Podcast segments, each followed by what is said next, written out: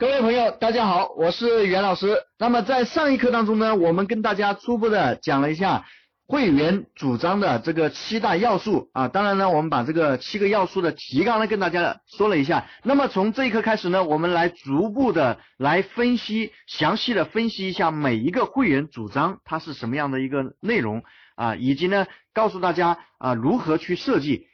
那么首先呢，我们看一下第一个主张叫做推出理由。那么合乎逻辑的理由呢，能够瞬间建立建立信赖感，这是消除人们对太过诱人的主张有顾虑的最佳方法。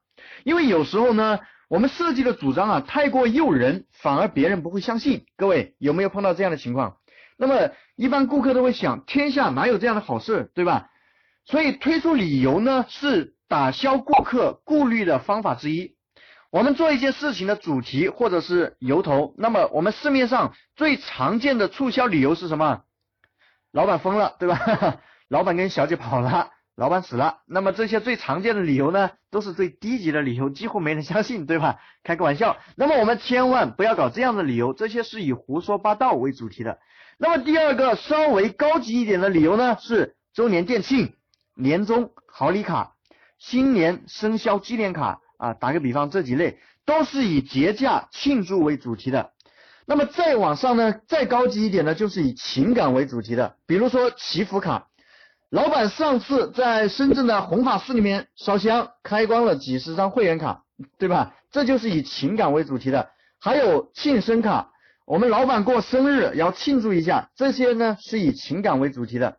那么再往上一走呢，就是以慈善啊，以慈善。为主题的爱心卡，比如说咱们爱心水饺店啊这一类主题，呃，你成为我这个水饺店的会员呢，就可以享受到一个献爱心的机会。怎么样献爱心呢？每个月有几天的会员时间，由我们会员有钱的出钱，有时间的出时间，来我店里面包饺子，那么所得的营业额全部定向捐出去，这就是爱心卡。客户可以带着小孩子过来一起包饺子。这就是以情感为主题的爱心卡。那么再往上走呢，更高级一点的，就是以人群回馈为主题的，比如说什么兄弟卡、亲友卡、感恩教师卡，还有什么铁杆粉丝卡等等哈。那么这些都是针对某一个特殊人群单独做一个回馈的主题。还有高级一点的主题呢，叫做以纪念成果为主题。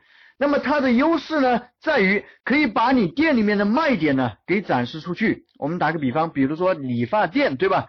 为了纪念我们店的理发师在某某大赛中获得一等奖，那么现在我们推出呃一百八十八张金剪子纪念卡。那么你在推这个卡的同时呢，就把你店里面的卖点给宣传出去了。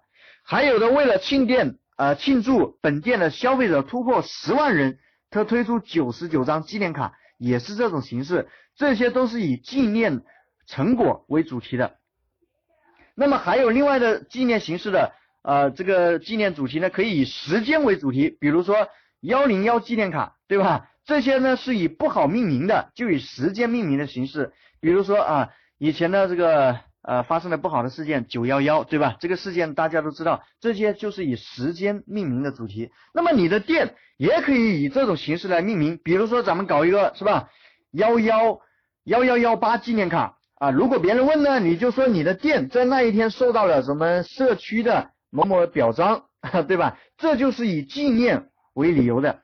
那么各位，你发现没有？当我们有了这些角度以后，你就会发现可以推出的理由实在是太多了。最底层的是以胡说八道为主题的，在上一层呢是以纪念为主题的，再往上走呢是以情感寄托为主题，那么再上一层呢是以人情回馈为主题，那么再上一层呢是纪念成果为主题。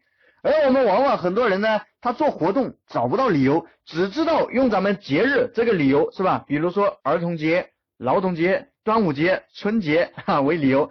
那么，当我们有了充足的理由的时候呢，你的活动就可以天天来搞。今天咱们针对这个人群，明天针对那个人群，你就可以不停的有不同的理由去搞活动。这样呢，你的思考角度就多了。所以，我们一定要重视理由，把理由呢说的越清楚，别人感觉你这个活动呢越真实。否则别人就可能不敢相信你的主张。